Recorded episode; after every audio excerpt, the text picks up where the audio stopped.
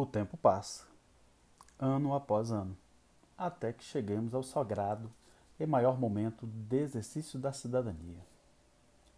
O momento de escolhermos aqueles que representarão nossas vontades e, por que não dizer, aqueles que ditarão os rumos de nosso país, nossos estados, nossas cidades, enfim, de nossas vidas. Chegam as eleições. É o momento de votar.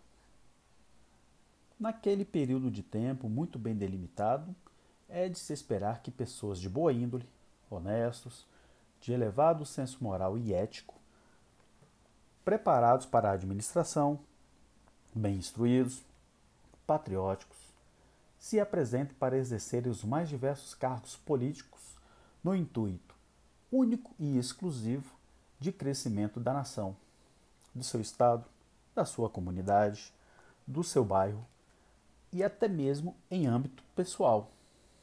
Afinal, os ocupantes de cargos políticos têm ótima remuneração para tal função. Não vamos dizer que não seja o justo, pois os eleitos ficarão durante um bom tempo de suas vidas servindo, de boa fé, aqueles que os elegeram. O progresso, aliado à alta qualidade de vida para todos, deveria ser o foco.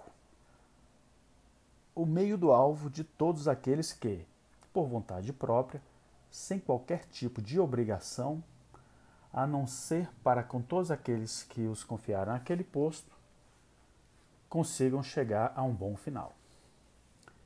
É de se presumir que os eleitos são pessoas perfeitas para garantir o crescimento, o progresso. No entanto, entre eleição sai eleição. Novos candidatos se apresentam com belíssimos projetos, ótimas falas, outros nem tanto. Nessa estrada cheia de curvas surgem candidatos dos mais inesperados, considerados curiosos, bizarros, excêntricos e, por que não dizer, estranhos. Há aqueles que não conseguem exprimir uma ideia conexa sequer algo que pudesse nos convencer a depositar o voto de confiança neles.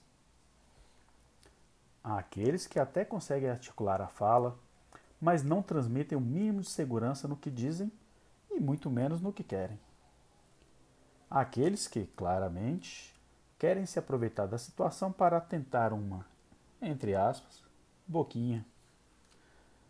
Há também aqueles que têm convicção no que falam e no que pretendem, mas esbarram na aparência física. Por vezes até chamados de loucos, excêntricos, folclóricos. Nesse contexto, é comum candidatos que não são conhecidos por seus nomes de registro civil, mas sim por apelidos.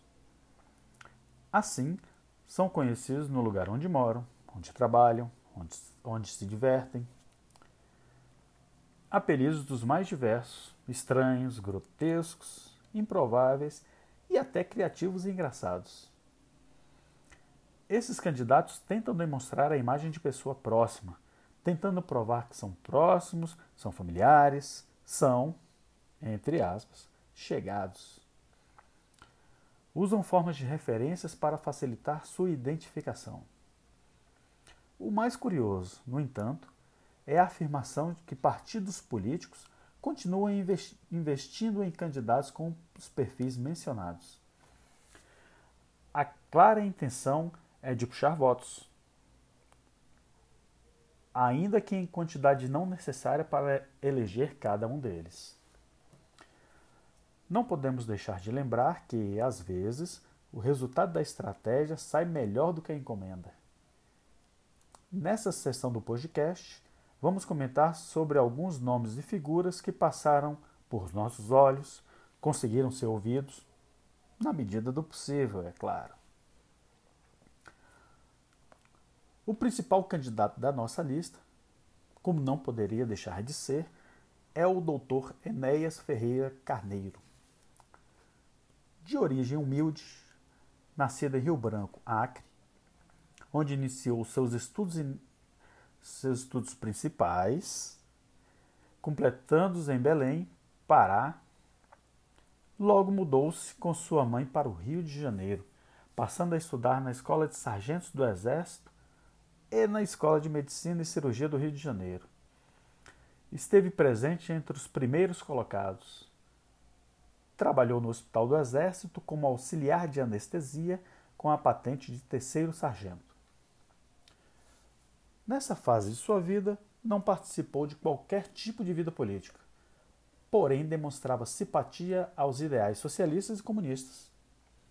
Mais tarde, já mais experiente, se conscientizou por não ser um bom caminho, havendo uma guinada em seus pensamentos. Formou-se em medicina, especializando-se em cardiologia. Formou-se em matemática e física. Foi professor e até doutrinador, vez que teve livros utilizados em instituições de ensino. Foi então que, em 1989, decidiu promover-se à política, fundando o Partido Prona. Lançou-se logo à presidência da República, que aconteceria em novembro daquele ano.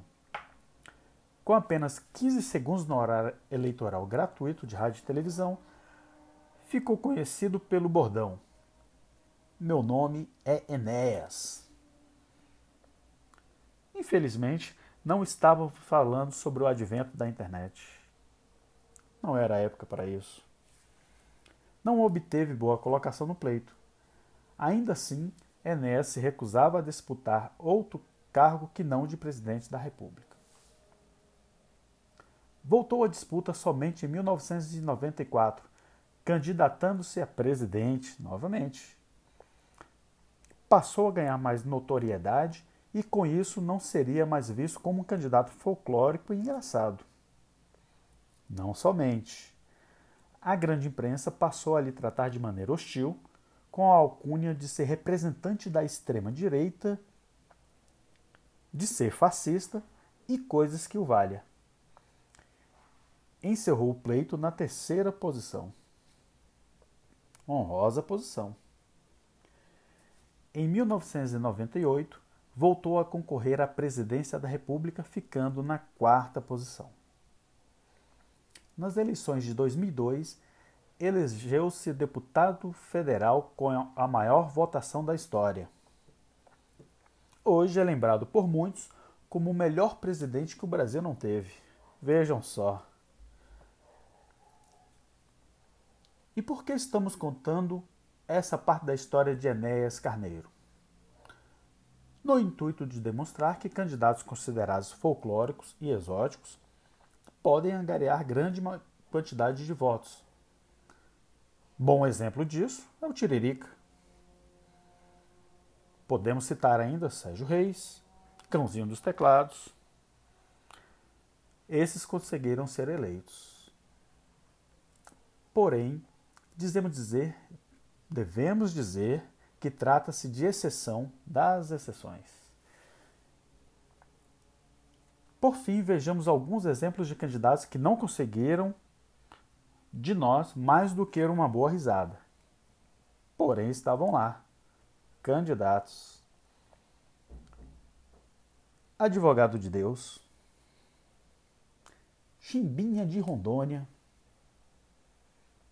Frango Bombeiro,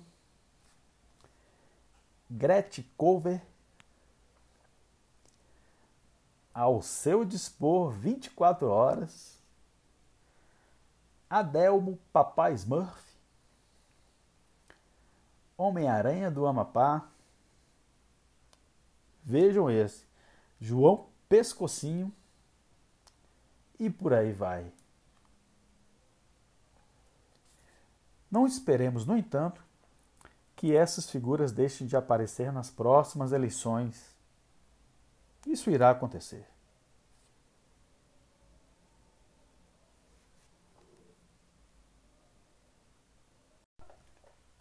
O tempo passa, ano após ano, até que cheguemos ao sagrado e maior momento do exercício da cidadania. O momento de escolhermos aqueles que representarão nossas vontades e, por que não dizer, aqueles que ditarão os rumos de nosso país, nossos estados, nossas cidades, enfim, de nossas vidas. Chegam as eleições. É o momento de votar. Naquele período de tempo muito bem delimitado, é de se esperar que pessoas de boa índole, honestos, de elevado senso moral e ético, preparados para a administração, bem instruídos, patrióticos, se apresentem para exercer os mais diversos cargos políticos no intuito único e exclusivo de crescimento da nação, do Estado, da comunidade, do seu bairro e até mesmo em âmbito pessoal. Afinal, os ocupantes de cargos políticos têm ótima remuneração para tal função. Não vamos dizer que não seja justo, pois os eleitos ficarão durante um bom tempo de suas vidas servindo, de boa fé, aqueles que o elegeram. O progresso, aliado à alta qualidade de vida para todos, deveria ser o foco. O meio do alvo de todos aqueles que, por vontade própria, sem qualquer tipo de obrigação, a não ser para com todos os que confiaram àquele posto, chegue a esse bom final.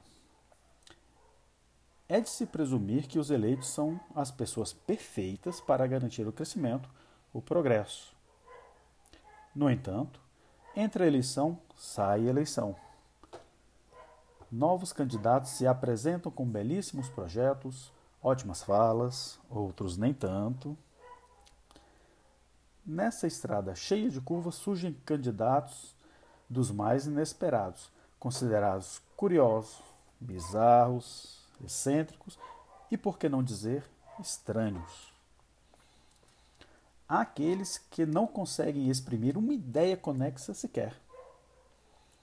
Algo que pudesse nos convencer a depositar o voto de confiança neles. Há aqueles que até conseguem articular a fala, mas não transmitem o um mínimo de segurança no que dizem, e muito menos no que querem. Há aqueles que, claramente, querem se aproveitar da situação para tentar uma, entre aspas, boquinha. Há também aqueles que têm convicção no que falam e no que pretendem, mas esbarram na aparência física. Por vezes são até chamados de loucos, medonhos. Nesse contexto, é comum candidatos que não são conhecidos por seus nomes de registro civil, mas sim por apelidos. E assim são conhecidos no lugar onde moram onde trabalham, onde se divertem. Apelidos os mais diversos, estranhos, grotescos, improváveis e até criativos e engraçados. Esses candidatos tentam demonstrar a imagem de pessoa próxima, tentando provar que são próximos, são familiares, são, de novo, entre aspas, chegados. Usam formas de referências para facilitar sua identificação. O mais curioso, no entanto, é a afirmação de que partidos políticos continuam investindo em candidatos com os perfis mencionados. A clara intenção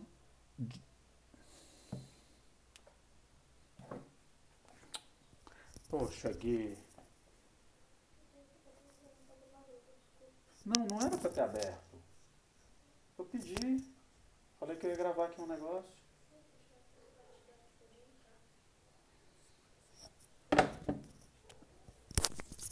Tá bom.